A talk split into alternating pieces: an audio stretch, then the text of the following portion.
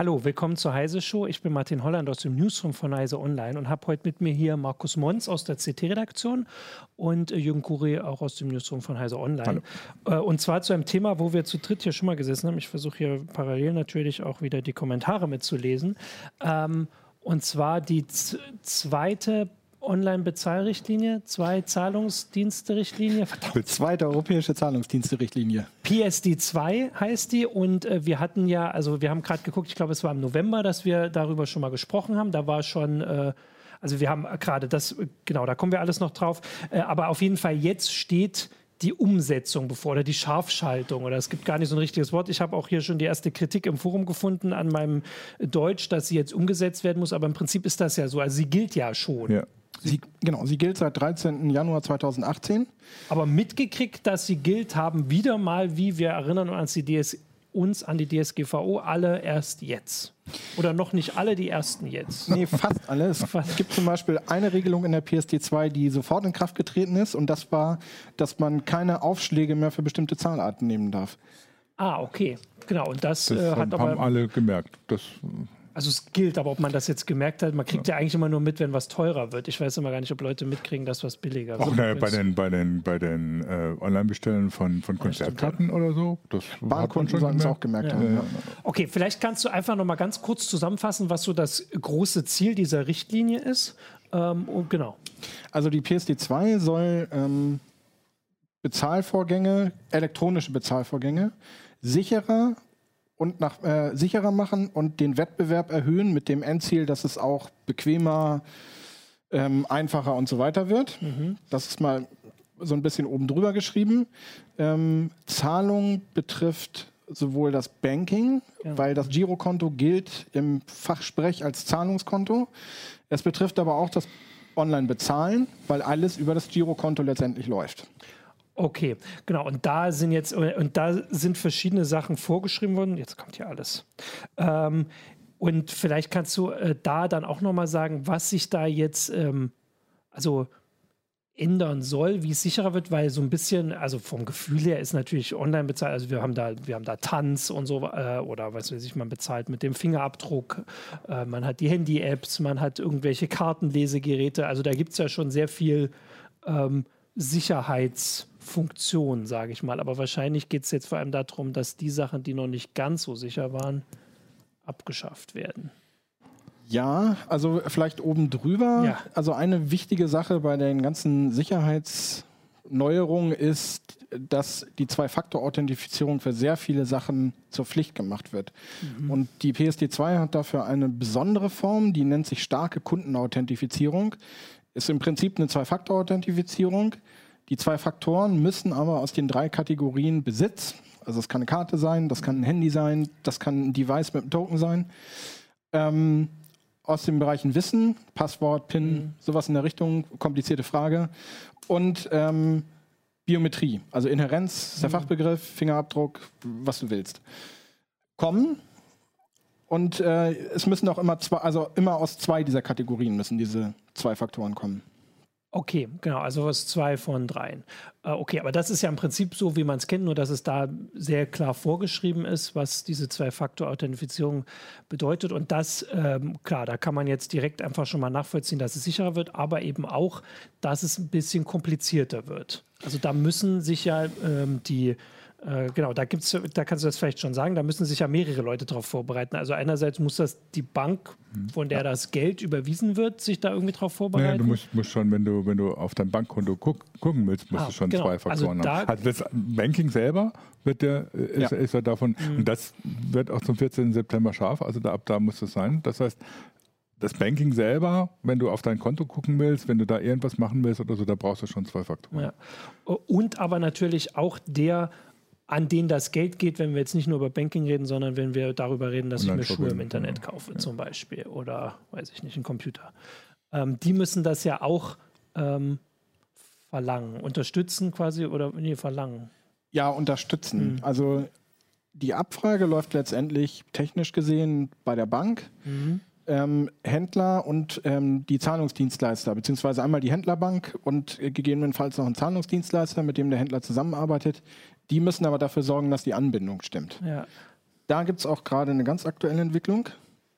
Nämlich, ähm, da hat im Juni äh, der Europäische Handelsverband Alarm geschlagen, dass viele kleine Händler nicht vorbereitet sind. Also muss ich immer die ganze europäische hm. Perspektive ja. dabei mhm. ja, ja. betrachten. Das ist immer dazu gesagt. Ähm, weil in anderen Ländern zum Beispiel Kreditkartenzahlungen wesentlich verbreiteter sind als hier. Ähm, und daraufhin ähm, und hat eine Verschiebung der Frist äh, auch im Sinne der Kunden, von denen auch viele noch nicht aufgeklärt sind, mhm. ähm, sozusagen gefordert. Und daraufhin hat die Europäische Bankenaufsicht eine Klarstellung, ähm, ein Statement veröffentlicht, Opinion nennt es sich, ähm, und darin den nationalen Aufsichtsbehörden freigestellt. Sie können also die Fristen anpassen. Es muss dann allerdings ein Migrationsplan vorliegen. Genau, und das ist das, was jetzt passiert ist. Genau. Und das war auch so ein bisschen der Anlass für die Sendung. Wir haben jetzt ein bisschen hier vorgeredet, mhm. aber da sind wir jetzt, weil zumindest für diesen Teil, und du kannst gleich nochmal genau erklären, was dieser Teil ist, äh, für den gibt es jetzt auch in Deutschland diese äh, Fristverlängerung, die aber noch nicht mal befristet ist. Also man weiß noch, also es ist noch nicht mal gesagt, wie lange das gilt, aber auf jeden Fall für diesen Teil ist jetzt der 14. September gar nicht mehr das Stichdatum. Welcher Teil ist das? Das ist der Teil bezahlen, für den jetzt der. Okay, und zwar der also gesamte Teil bezahlen. Also das genau, Online-Shopping, E-Commerce, genau. Okay, das heißt, Wenn die Banken müssen das, bei den Banken ist weiter so 14. September ist Stichtag. Die Banken sind auch nach ja. allem, was ich gehört habe, fertig. Ja, okay, also genau, da kann man das so ein bisschen aufdröseln. Also das heißt, für, für die Banken sind äh, teilweise hat man die Briefe dann auch schon bekommen mit, ja. den, mit den Hinweisen, was sich jetzt ändert. Da können wir gleich nochmal drüber reden, weil das kommt ja.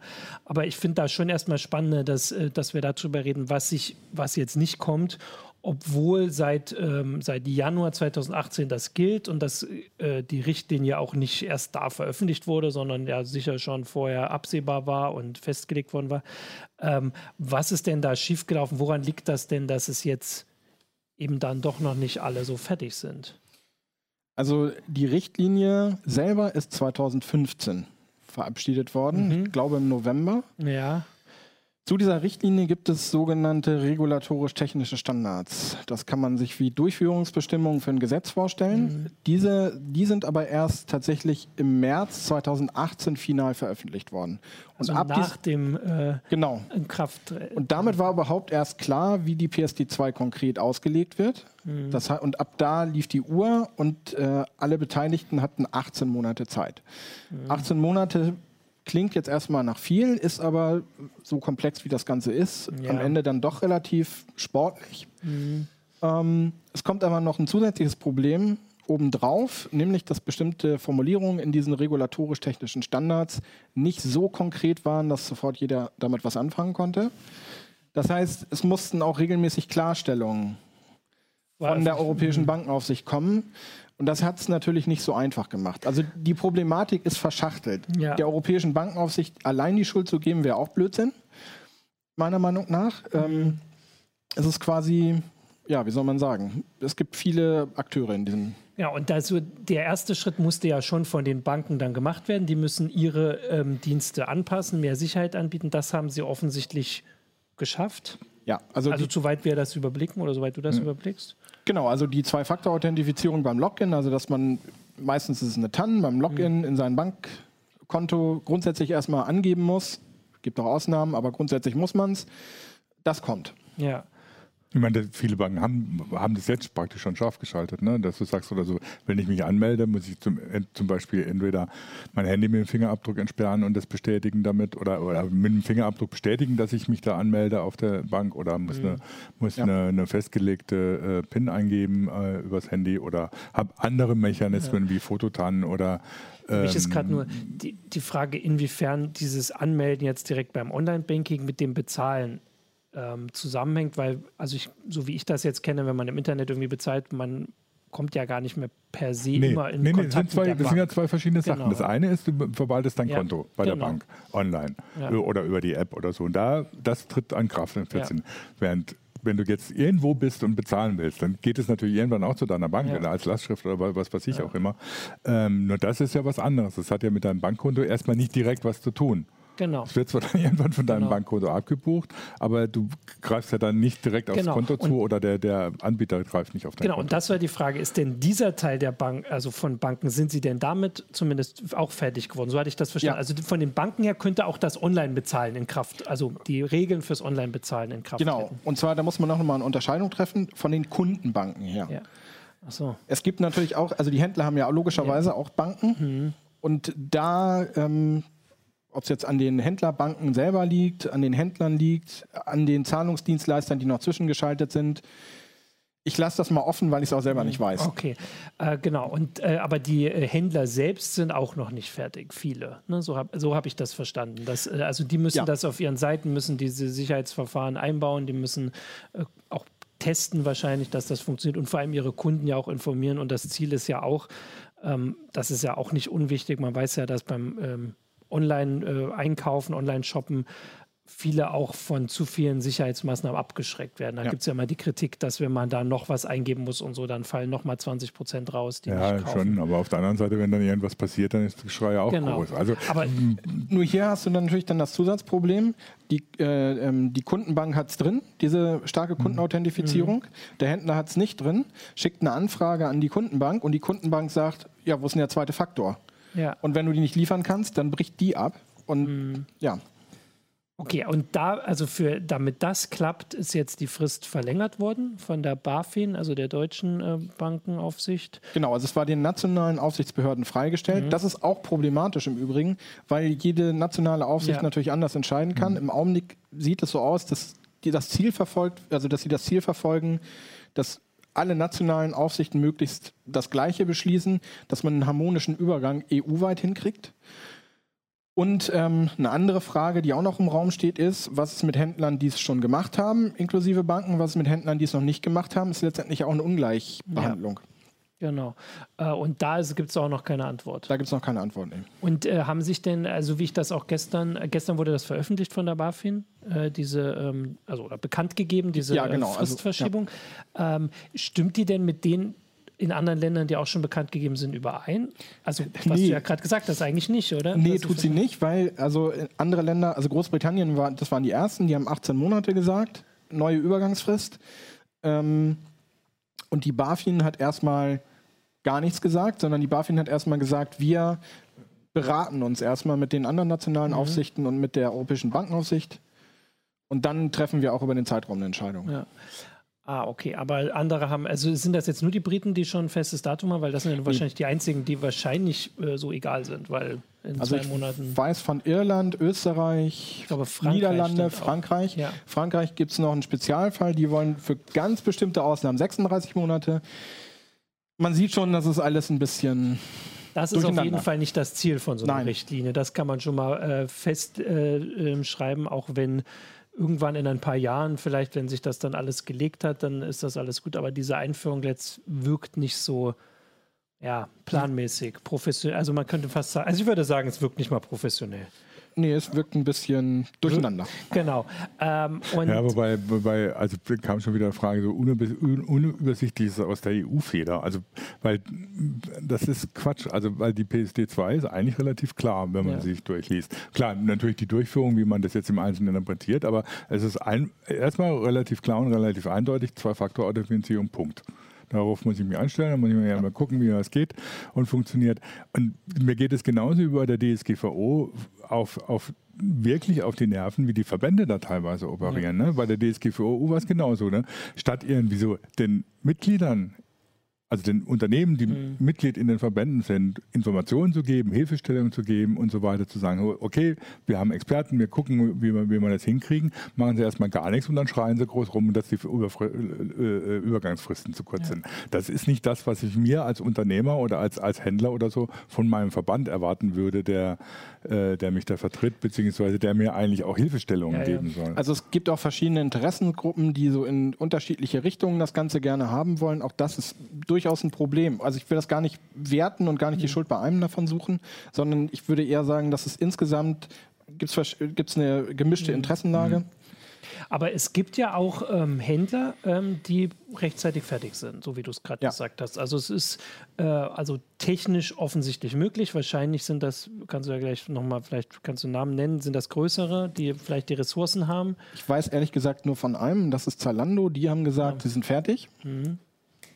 Okay. Und von aber anderen genau, weil das ist ein größerer. Ich hätte jetzt gedacht, dass wahrscheinlich Amazon hat doch auch Ressourcen, ist europaweit. Ja, schon, aber die meisten, die meisten Kleinhändler, die machen das ja nicht selbst. Ja. Die genau, nehmen ja. ja. irgendwelche Dienstleister dafür genau. und die müssten das eigentlich auch hinkriegen. Genau, also aber gerade da ist dann natürlich ja. wieder, da dauert also noch mehr Zeit dazwischen. Mhm. So ein äh, jemand, der das in-house macht, kann wahrscheinlich einfach schneller dann direkt loslegen. Du hast ja gesagt, dass der Zeitrahmen schon sportlich war. Also ja, bei Amazon ist es immer ein bisschen schwierig, an Informationen zu kommen. Ähm, das wissen wir wohl alle. Ähm, aber das, was ich weiß, ist, dass die bis zum 14. September fertig sein wollten, ähm, auch für ihre Marketplace-Händler. Und das ist natürlich, das ist für die Marketplaces, die haben ihre Nachteile für die Händler. Der Vorteil für die Händler ist an der Stelle ähm, auch anderswo. Ich habe mit, äh, mit Shopify mal gesprochen. Ähm, da macht, der, macht, der, macht die Plattform das halt. Ne? Ja. Mhm. Okay, äh, jetzt kommen ja auch schon die ersten ähm, äh, so Fragen und Hinweise. Vielleicht können wir ja auch mal über die Sachen ähm, reden, jetzt die jetzt kommen, weil das ist ja also so ein ja. bisschen äh, äh, dann doch offensichtlich noch in entweder näherer oder sagen wir mal baldiger oder fernerer Zukunft. Ähm, das ja jetzt auch, also hier schreiben auch schon die ersten, dass sie jetzt die Informationen von ihren Banken bekommen haben. Und ja. vielleicht da kann man ja mal sagen, was sich da jetzt ändert. Also eine Sache wird es auf jeden Fall nicht mehr geben. Das hast du schon genau. geschrieben, die man die manche zumindest noch kennen. Und zwar die, genau, die ITAN, das ist die TAN, die auf einem gedruckten Zettel ist, die ist verboten tatsächlich, ähm, weil diese TAN ist halt quasi statisch. Mhm. Ja, die wird einmal geschrieben und mhm. je seltener man aufs Konto guckt, desto länger bleibt sie da. Oder sie, ja, sie bleibt quasi, sie bleibt ja erstmal ungenutzt. Ja. Also abgesehen davon, dass, dass man natürlich den Zettel kopieren kann, ähm, das andere Problem ist, die ist für Phishing-Attacken wesentlich besser geeignet mhm. als eine dynamische TAN. Und bei, der Dynam bei den dynamischen TANs hat man dazu noch den Vorteil, die TAN wird gemein, also die TAN wird aus den Überweisungsdaten generiert, zufällig. Und die TAN wird gemeinsam mit, ähm, ähm, mit den Überweisungsdaten angezeigt, also mit der Ziel-IBAN und mit dem Betrag. Das ist eine Sache, die man auch tatsächlich kontrollieren sollte. Ah, okay. Und deswegen, also diese TAN äh, wird verboten. Das heißt, wer die noch, TAN, ja. also die, also ja, weil wir haben ja noch die, ich weiß es jetzt gar nicht mehr, drei Wochen sind es wahrscheinlich, vier Wochen. Also wer die noch hat äh, und die aufbrauchen will, der sollte jetzt aufbrauchen. Äh, äh, aber du hattest ja, ich habe das hier auch reingeführt. Vielleicht kannst du da kurz was zu sagen, weil da gab es tatsächlich Fragen dazu. Also es gibt eine ganze Menge andere TANs. Wahrscheinlich kennt man die gar nicht so alle, weil jeder kennt immer nur seine Form der TAN. Also es gibt noch die die M-TAN, die gibt es weiter. Das ist mhm. die, die übers, übers die Handy. SMS-TAN. Die SMS-TAN, weil die ist ja eigentlich also da, auch angreifbar, aber die nicht taucht so bei uns einfach, öfter ja. auf im Sinne von als Angriffspunkt, ne, weil die ähm, funktioniert halt übers Handynetz, mhm. was angreifbar ist. Ja, das Handynetz würde ich tatsächlich gar nicht mal so sehr so. als das Problem sehen. Das Problem bei der, bei der ähm, SMS-TAN ist eher, ähm, dein PC, auf dem du Online-Banking machst, wird infiziert. Also mhm. Also Phishing-Attacke, Trojaner. Ja und dann liest derjenige, also es ist ein, ein Szenario von mehreren, ne? derjenige liest quasi deine Identität aus und bestellt in deinem Namen eine zweite SIM-Karte. Mhm. Und dann hat er beides. Er hat deinen, äh, ähm, deinen kompromittierten PC und, und, er hat quasi, kann deine M-Tans auch noch abfangen. Ja. Sehr bequem. Genau, aber ja, das wobei, wobei da muss man natürlich sagen, wenn du, wenn, wenn du so weit bist, dass du einen Trojaner auf dem PC hast, der da alles mitliest, dann bist du eh in Ja, klar. Dann, ne? dann das, also es ist, gibt natürlich immer die Grundvoraussetzung, an der Stelle vielleicht zwei Sachen. Einmal natürlich, du musst als Nutzer irgendwie aufpassen. Wenn du Auto fährst, dann guckst du auch regelmäßig, ob deine Reifen noch genug Druck mhm. haben. Ne? Also das würde ich immer irgendwie sagen, das gehört mhm. dazu. Die, der andere Punkt, ganz wichtige Punkt, ist ähm, die Haftungsfrage. Das ist immer was, was man bei diesen Sicherheitsgeschichten mit anführen muss. Im Augenblick ist es so, dass die Banken bei fahrlässigen, also wenn du fahrlässig gehandelt hast als Bankkunde, haften die Banken oder haftest du mit einem Maximalbetrag von 50 Euro. Das steht in der PSD 2 so drin. Mhm. Das ist auch eine der verbraucherfreundlichen Verbesserungen. Ah, mhm. ähm, und äh, darüber hinaus haftet die Bank. Die meisten deutschen Banken fahren das sogar auf Null. Also du haftest auch nicht mal mit den 50 Euro. Und was grob fahrlässig ist, ist immer so ein sehr umstrittenes Feld. Was im Augenblick tendenziell eher zugunsten der Kunden ausgelegt mhm. wird, weil es wahnsinnig schwer ist, bestimmte Dinge nachzuweisen. Ja.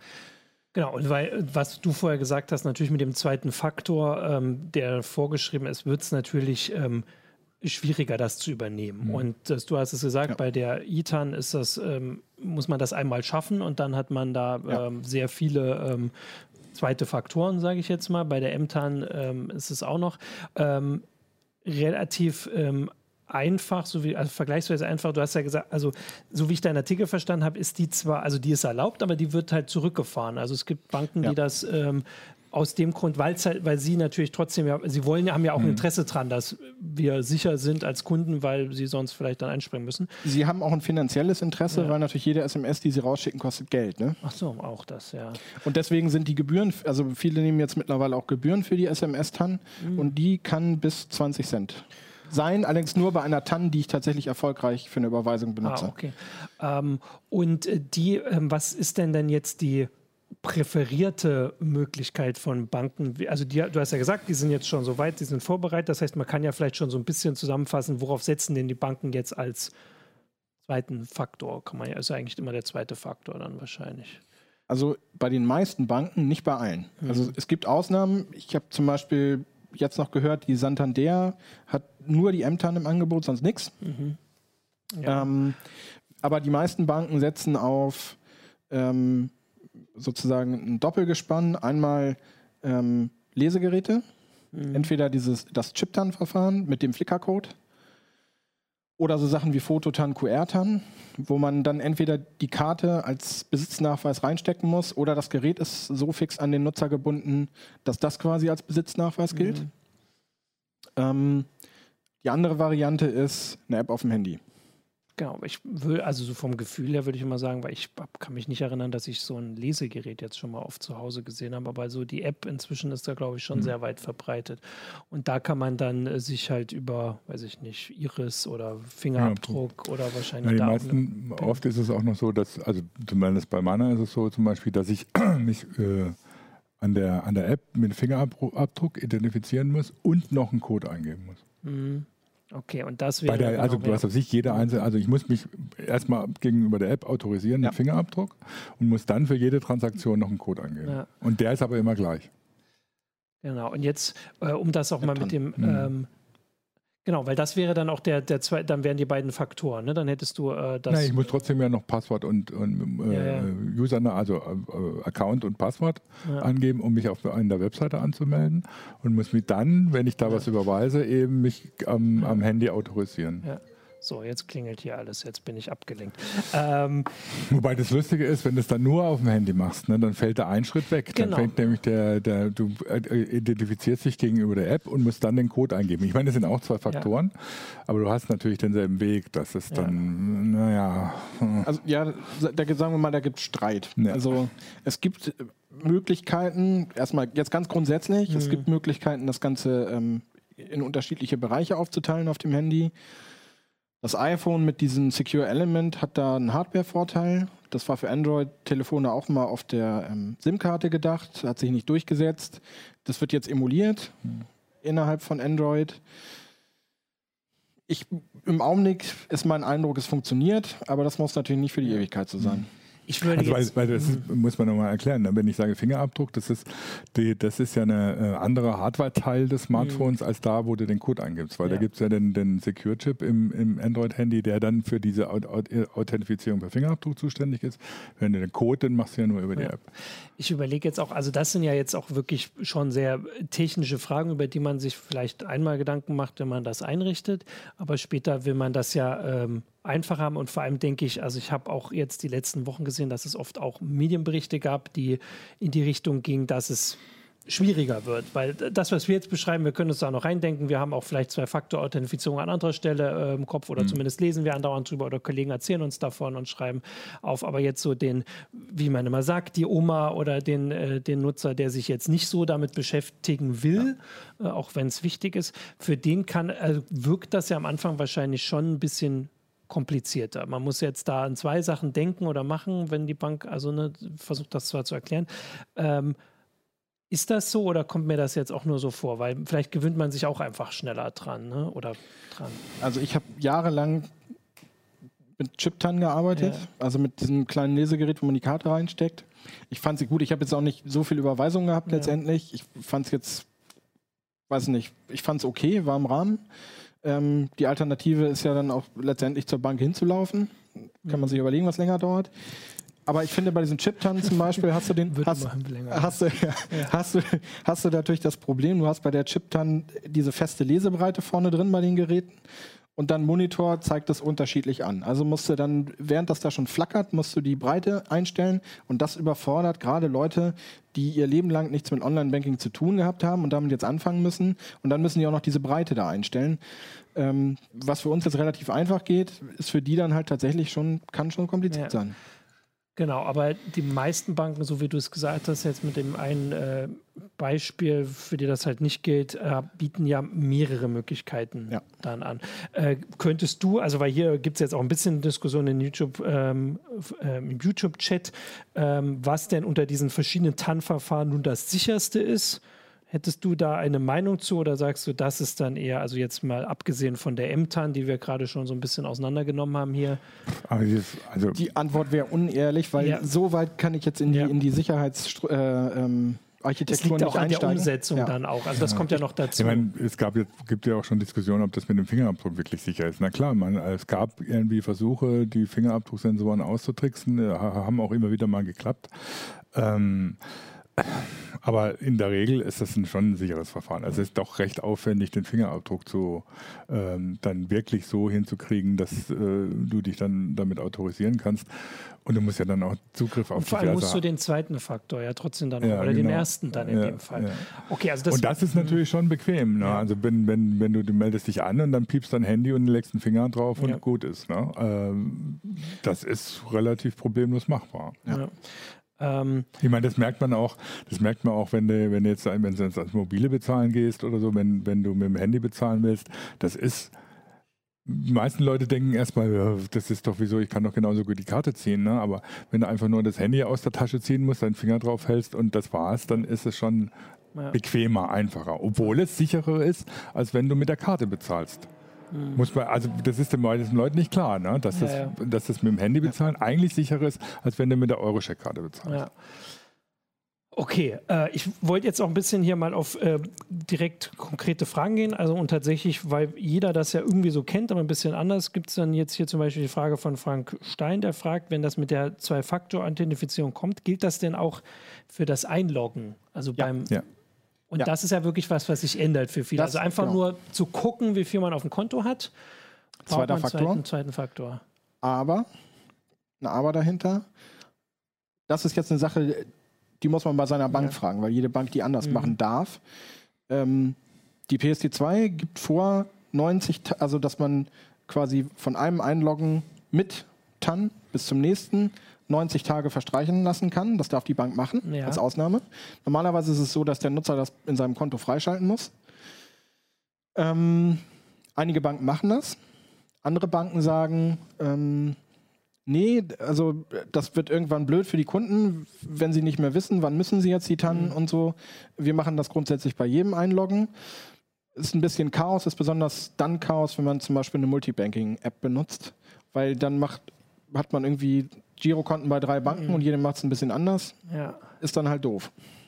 Okay, das ist auf jeden Fall was, wo das äh, jeder mitkriegt, dieses äh, mit dem ich äh, komme jetzt ein bisschen durcheinander, aber ich wollte ja eh jetzt Fragen machen. Da kommt jetzt eine Frage von mir. Ähm, es gab doch Warte auch... mal, ein, eins muss ich nur sagen, ja. stimmt. Äh, die Karte heißt Girocard und nicht Eurocheck-Card. Ich bin da eher ah, schon okay. etwas älter. Bei mir hieß die immer noch Eurocheck-Card. Ähm, es gab diese, äh, diese, äh, diese Möglichkeit, auf den zweiten Faktor zu verzichten, auch für, ähm, ich glaube, Überweisung oder Bezahlvorgänge unter einer bestimmten Menge ja. für eine bestimmte. Das gibt es auch noch als äh, Ausnahme. Genau, und das ist die Kleinbetragsregelung. 30 Euro ist da das Limit. Ähm, ist auch eine Sache, die die Banken optional mhm. anbieten können. Manche bieten es gar nicht an, manche bieten es optional an, manche haben es automatisch drin. Ähm, ist übrigens das Gleiche, was auch beim, beim Online-Bezahlen gilt diese Regelung auch. Mhm. Ähm, und dann haben die Banken zwei Alternativen. Entweder, wenn es insgesamt 100 Euro geworden sind, darfst du dich wieder mit einer TAN einloggen. Also brauchst du wieder eine TAN dazu. Oder wenn du das fünfmal nacheinander gemacht hast, beim sechsten Mal mhm. auch wieder mit dem zweiten Faktor absichern. Das kennt man auch von, wenn man diese ähm, ähm, kontaktlos Bezahlfunktion aus dem Supermarkt ja. benutzt. Da ist es ja auch so, dass bei den kleinen Da Beträgen wird es zum Beispiel, das wird jetzt im Augenblick ein bisschen laxer gehandhabt. Ähm, das wird aber in Zukunft dann auch nicht mehr so lax gehandhabt.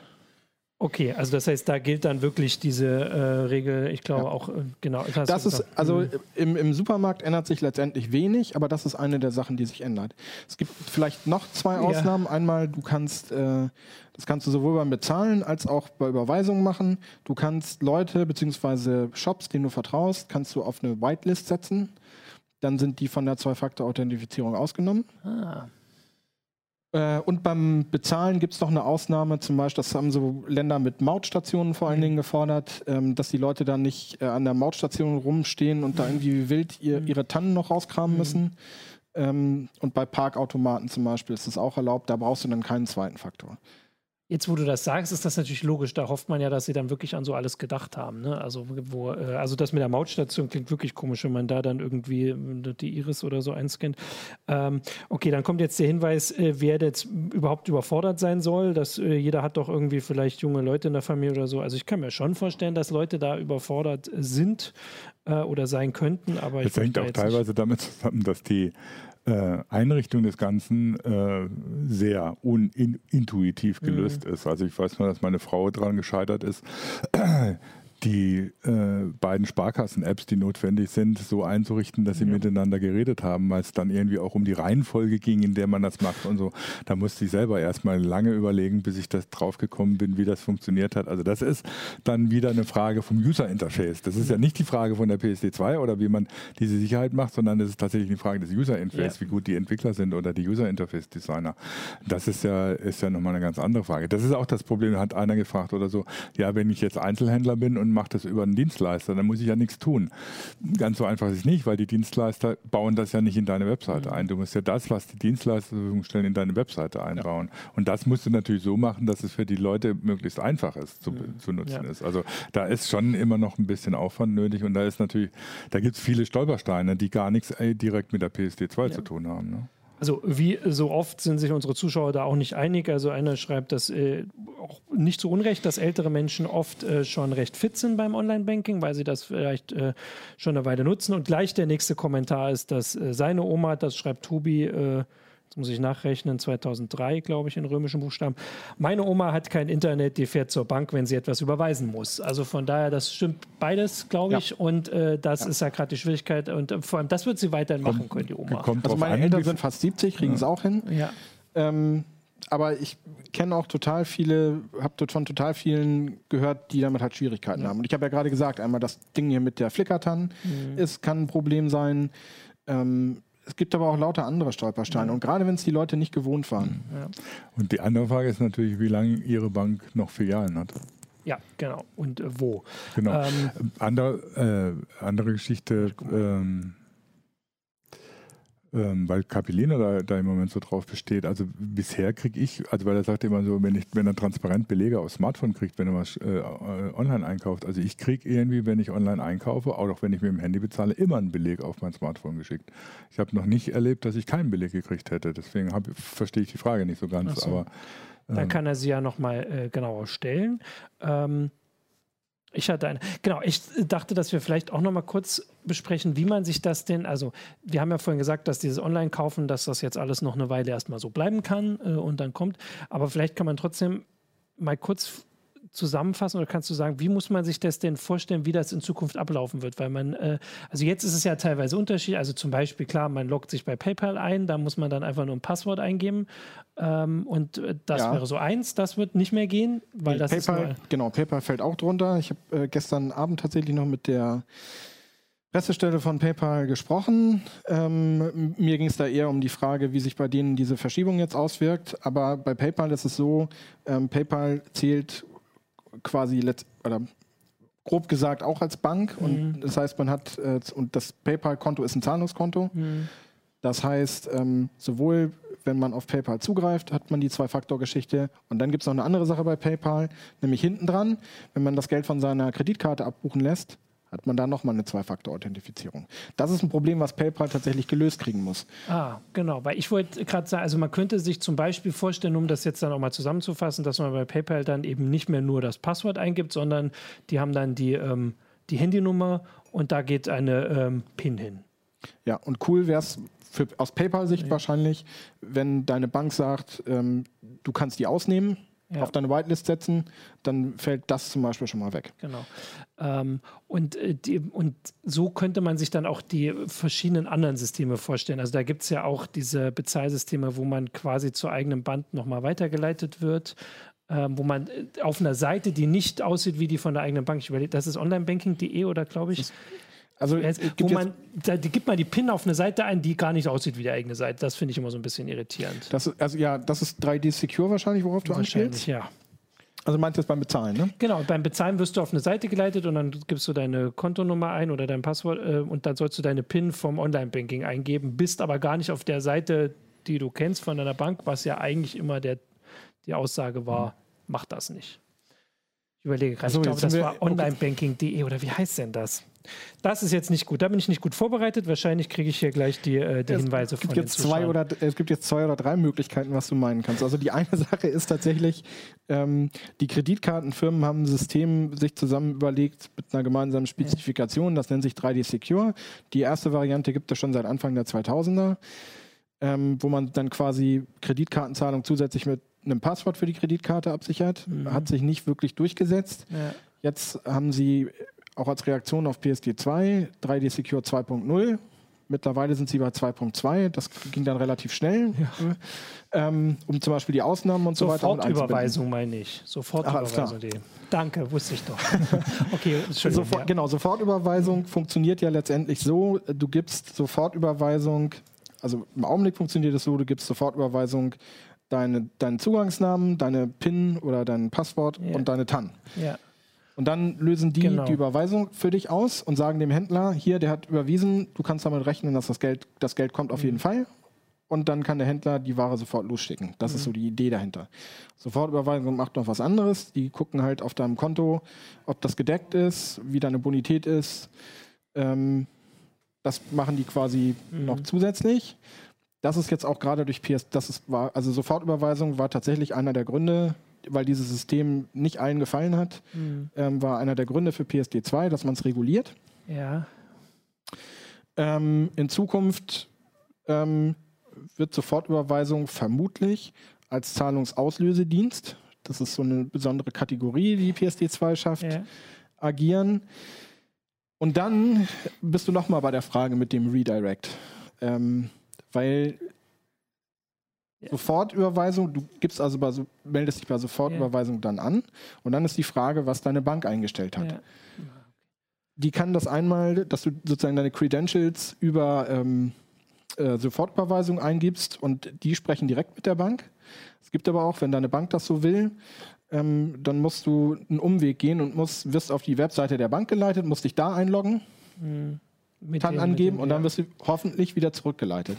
das ist eine Sache, die funktioniert im Augenblick auch tatsächlich noch nicht so gut. Und da gibt es tatsächlich jetzt auch gerade eine okay, Verschiebung. Das war jetzt aber die Dings, du warst ja gerade bei 3D Secure 2.2. Das war für die Kreditkarte oder warst ja. du damit fertig? Da hatte ich dich unterbrochen. Ähm, bei, genau, bei 3D Secure ist es so, gibt es auch unterschiedliche Möglichkeiten, wie man es machen kann. Ähm, Verweis zu, also Umleitung zur Bank wäre denkbar. Denkbar wäre aber auch, dass es innerhalb der Händlerseite passiert. Ähm, aber dann musst du dich dort eben, du äh, identifizierst dich im Grunde gegenüber deiner Bank dann an der mhm. Stelle mit dem zweiten Faktor. Okay, genau. Also jetzt sind wir wieder da, wo ich ja eigentlich weg wollte, dass es alles so kompliziert klingt. Ähm, aber ähm, es wird natürlich dann in dem ähm, alltäglichen Gebrauch sich so ein bisschen äh, einspielen. Ich glaube auch, dass das ist eine Sache, die ich auch immer sehe. Ich glaube, das wird sich einschleifen. Mhm. Und die, die ähm, äh, die Zahlungsdiensteanbieter, die haben natürlich auch Interesse daran, dass es einfach wird. Ja. Dass du dann einfach nur noch mit dem Fingerabdruck bestätigst und fertig. Und die Händler auch. Also ja. die Händler sowieso, die Händler noch am meisten. Ähm, Okay, jetzt. Ähm, ich will, will ja. nochmal zu diesen ganzen Belegen, weil Capileno, äh, jetzt habe ich verstanden, was er möchte, weil ich kriege natürlich, wenn ich, wenn ich äh, online bezahle oder mit dem Handy bezahle, kriege ich von dem Dienstleister, sei es jetzt Google Pay oder Apple Pay, einen Hinweis in der App und ich kriege von PayPal einen Hinweis, dass ich so und so viel an den und den bezahlt habe. Da steht aber nicht drauf, was ich gekauft habe. Und er möchte eben auch dann Beleg haben, irgendwie, was er, was er gekauft mhm. hat. Und zwar im Einzelnen mit Preisen.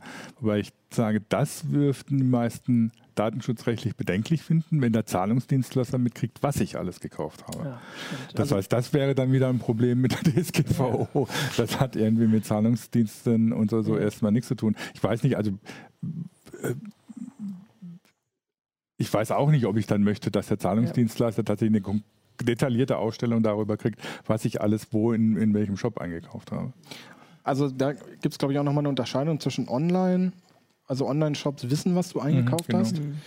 Ähm, Im stationären Handel wissen die Händler es nicht. Ähm, sie können es zumindest normalerweise nicht deinem Namen zuordnen. Soweit mhm. ich weiß, dürfen sie das nach DSGVO mhm. auch nicht, das Ganze zusammen speichern. Außerdem ist dann so Programme wie Payback teil. Das ist was anderes. So, mhm, ja.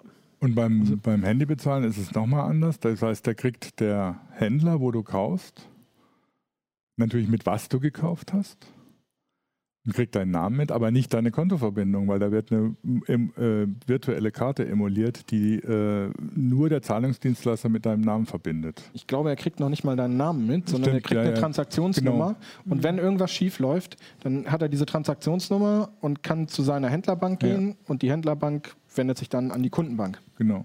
Und also da ist es so, dass du, dass die gar nichts voneinander mitkriegen. Ne? Das heißt, der, der, der Händler weiß nicht, wie, mit was, wer ich bin und mit was ich gekauft habe. Äh, und der, der Zahlungsdienstleister weiß, wer ich bin und mit was ich gekauft habe, also mit dem Handy oder was weiß ich was, aber er weiß nicht, was ich gekauft habe. Ja. Und also, das ist natürlich datenschutzrechtlich ja. irgendwie so die Ideallösung. Wenn ich das jetzt verändere, dann muss ich immer gucken, wie sieht es dann mit dem Datenschutz aus. Also technisch wäre das relativ einfach. Ja. Nimmt sich, glaube ich, Rich Receipt. Mhm. Also reiche, reiches, reiche, reiche Quittung, angereicherte Quittung. Ja. Ähm, wollen die Händler aber eigentlich nicht, tatsächlich, dass Google oder Apple das so ohne weiteres mhm. erfahren, dass äh, ja. das alles bekommen. Ähm, ist aber tatsächlich auch datenschutzrechtlich. Ja. Ähm, Schwierig. Ich habe jetzt noch, weil wir, wir haben auch eine E-Mail gekriegt, du hast sie auch bekommen, deswegen würde ich sie noch kurz vorlesen. Also vielleicht können wir da auch ein bisschen allgemeiner was sagen. Da geht es um, soweit ich das verstanden habe, um, äh, nee, nicht soweit, ich, also geht es um Banking-Software. Genau. Das hast du vorhin auch schon gesagt, weil die stehen natürlich auch vor dem Problem, dass sie erst mal warten müssen, wie, ähm, ähm, wie setzt die Bank das um? Äh, und dann können Sie erst Ihre Banking-Software anpassen. Also in dem Fall ging es um Hibiscus unter Linux, war die Frage. Ähm, und vielleicht kannst du, also gibt es da vielleicht allgemeinere Aussagen, vielleicht kannst du auch was zu Hibiscus selbst sagen. Das war die explizite Frage, wie das da kommt, weil das halt für Linux, glaube ich, wichtig ist. Also ich würde erstmal sozusagen die allgemeine ja. Ebene, die ganzen Gerne. Hersteller mhm. von, von Banking-Software, äh, von klassischer Home-Banking-Software, ähm, die sind alle dran an dem Thema. Die werden, soweit sie mir das geschrieben haben, auch alle fertig sein zum 14. Mhm. September. Das heißt, du wirst dich zweiten Faktor anmelden können. Und diese ganzen anderen, du wirst auch ähm, ähm, deine Whitelist und solche Geschichten mhm. verwalten können. Das wird alles wohl gehen. Auch die neuen TAN-Verfahren werden im, unterstützt. Mhm. Im Idealfall. Natürlich kann bei so einer Umstellung immer was schiefgehen.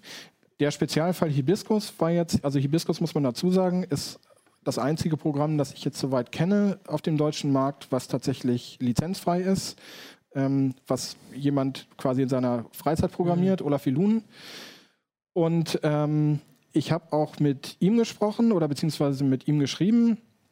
Und Olaf Ilun sagt auch, er ist dran, er will das umstellen, ähm, aber es kann durchaus in einzelnen Fällen erstmal haken. Das kann er nicht vorhersagen, dafür ist die Umstellung halt, mhm, ist, ist, ist halt einfach eine Umstellung. Ja. Aber er will Ende August, Anfang September so hat er es mir geschrieben, ähm, ein Update haben. Und ähm, dann sollten diese ganzen Sachen eigentlich auch funktionieren. Ja. Das hängt vielleicht ein bisschen von der Bank ab. Das, ja. das hat er dann aber nicht in der Hand. Ähm, ich habe jetzt auch noch eine Frage von Facebook von ähm, ne, Roberto Cebula, der fragt, das verstehe ich jetzt aber nicht ganz, wie das bei Prepaid-Guthaben ist, PaySafe oder Handy. Ähm, ach so, kann man darüber dann auch bezahlen? Ja, ja klar. Aber ich ähm, wüsste jetzt nicht, das ist ja in dem Sinne kein Zahlungskonto. Ja, mhm. genau, okay. Also es ist kein Zahlungskonto betroffen. Mhm. Wer jetzt meine spontane Interpretation. Ja. Erstmal wie Bargeld du sozusagen. du genau. musst nur inzwischen ja dich dafür registrieren, wenn du solche, solche Prepaid-Karten benutzen ja. willst. Also, also, du musst deinen Namen angeben und, und, und so, wenn du sie kaufen willst. Und danach hast du ja wie Bargeld. Das ist, ja. äh also hier gibt es jetzt auch nochmal einen äh, Hinweis auf äh, Facebook und ich glaube, ich hatte das auch schon auf YouTube gesehen, dass ob das jetzt irgendwie wieder das Ende des Bargelds ist. Aber eigentlich hat das ja mit dem überhaupt nichts zu tun. Also es geht jetzt darum, dass das Online-Zahlen sicherer wird. Das hast du gleich am Anfang schon gesagt. Äh, aber vor allem im Laden, also an der Bargeldzahlung, ändert sich sowieso nichts. Und das sorgt auch nicht dafür, dass irgendwie weniger Bargeld akzeptiert wird oder besser, sondern dass es halt der, der andere Teil sicherer wird. Also damit hat es eigentlich. Ich würde tatsächlich sagen, das sind zwei Paar Schuhe. Ja. Das hat so nichts direkt miteinander zu tun. Klar, wenn elektronisches Bezahlen einfacher wird, sinkt natürlich oder dann steigt natürlich auch die Akzeptanz von elektronischen Bezahlverfahren bei den Leuten. Aber gut, das, aber das äh, ist den Eindruck haben wir heute noch nicht erweckt, nee. dass es einfacher wird. Also den, ich glaube, da können wir erst noch mal warten. Also sicherer wird es und das ist ein wichtiger Aspekt, aber zumindest mit dem einfacher ja. äh, warten wir ja. erstmal noch. Und bei Bargeld bleibt alles, ja, wie es ist. Genau. Äh, und das ist ja auch, also spannend ist ja schon da auch, das hast du ja gesagt, dass es halt ist eine EU-Richtlinie, also dass es europaweit ist. Hast du einen Blick dafür, dass, äh, also wir hatten vorhin schon diese ähm, ähm, also ne, dass es bei dem ähm, Online-Bezahlen diese äh, Ausnahmen mehr oder weniger überall geben wird oder entweder in mehreren Ländern schon gibt. Äh, aber kann man denn was dazu sagen, ob die Richtlinie insgesamt überall schon so gleich weit umgesetzt ist? Also du hast gesagt, hier sind viele Banken schon so weit, das sind aber auch halt große Banken, die oft europaweit tätig sind. Ist ja auch mal spannend. Kannst du was sagen, wie das jetzt in kleineren oder anderen Ländern aussieht? Also ich habe von einem API-Dienstleister ja. gehört, dass der konnte allerdings nur für Österreich sprechen ähm, dass es in Österreich ähnliche Probleme gibt. Mhm.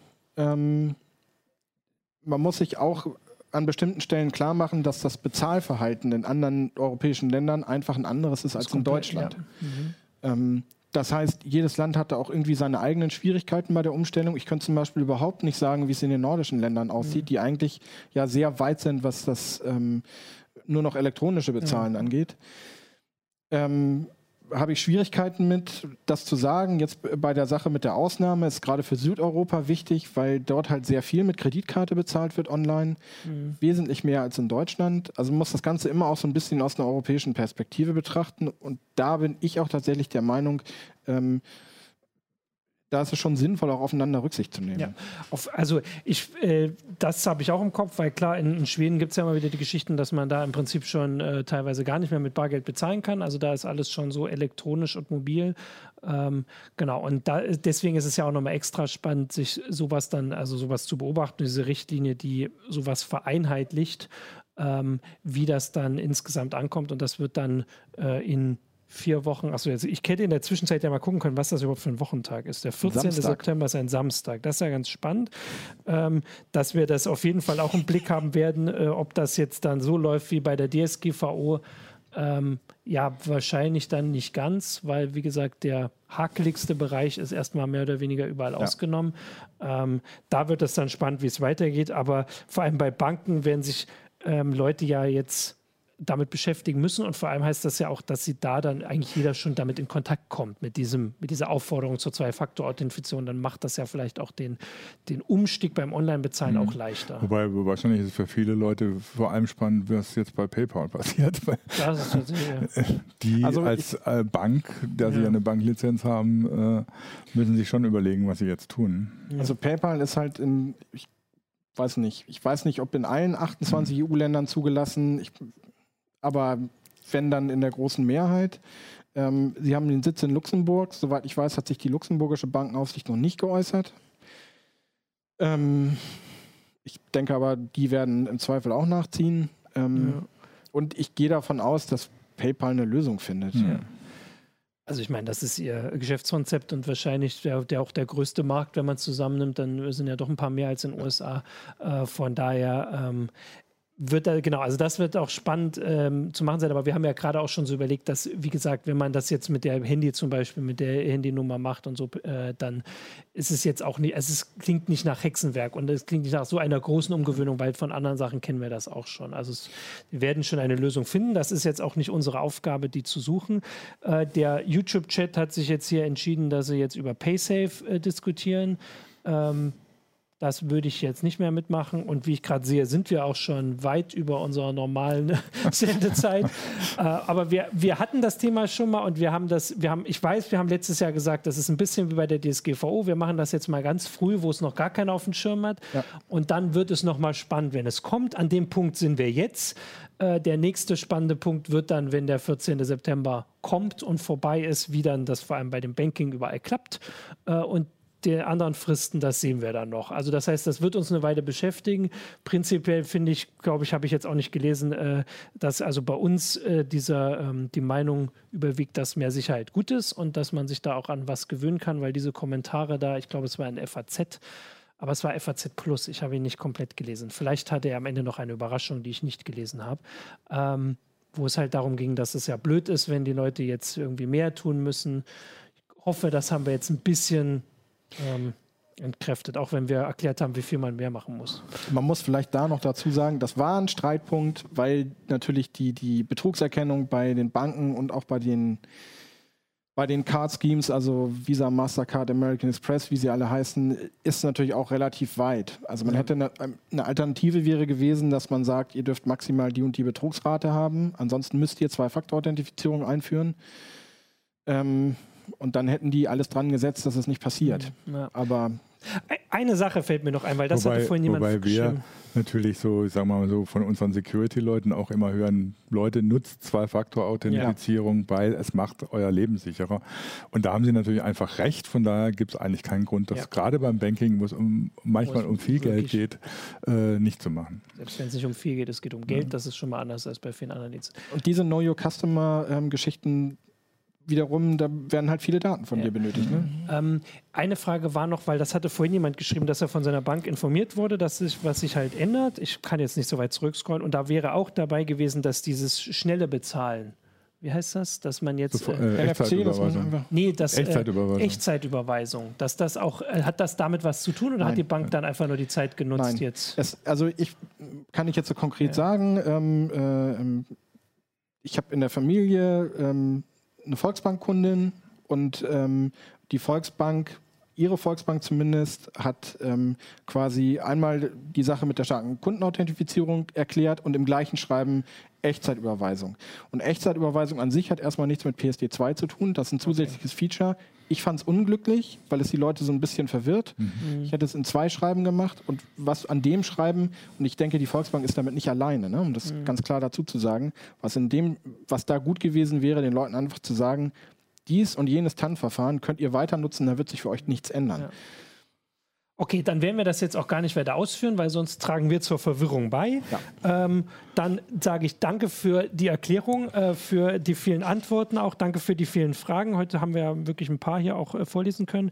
Äh, danke fürs fleißige Zuschauen und ähm, ja, Jürgen auch danke. Ich danke allen heute. Danke, Joey. Ähm, und jetzt äh, sage ich aber bis zur nächsten Woche und einen schönen Tag noch. Ciao. Ciao. Tschüss.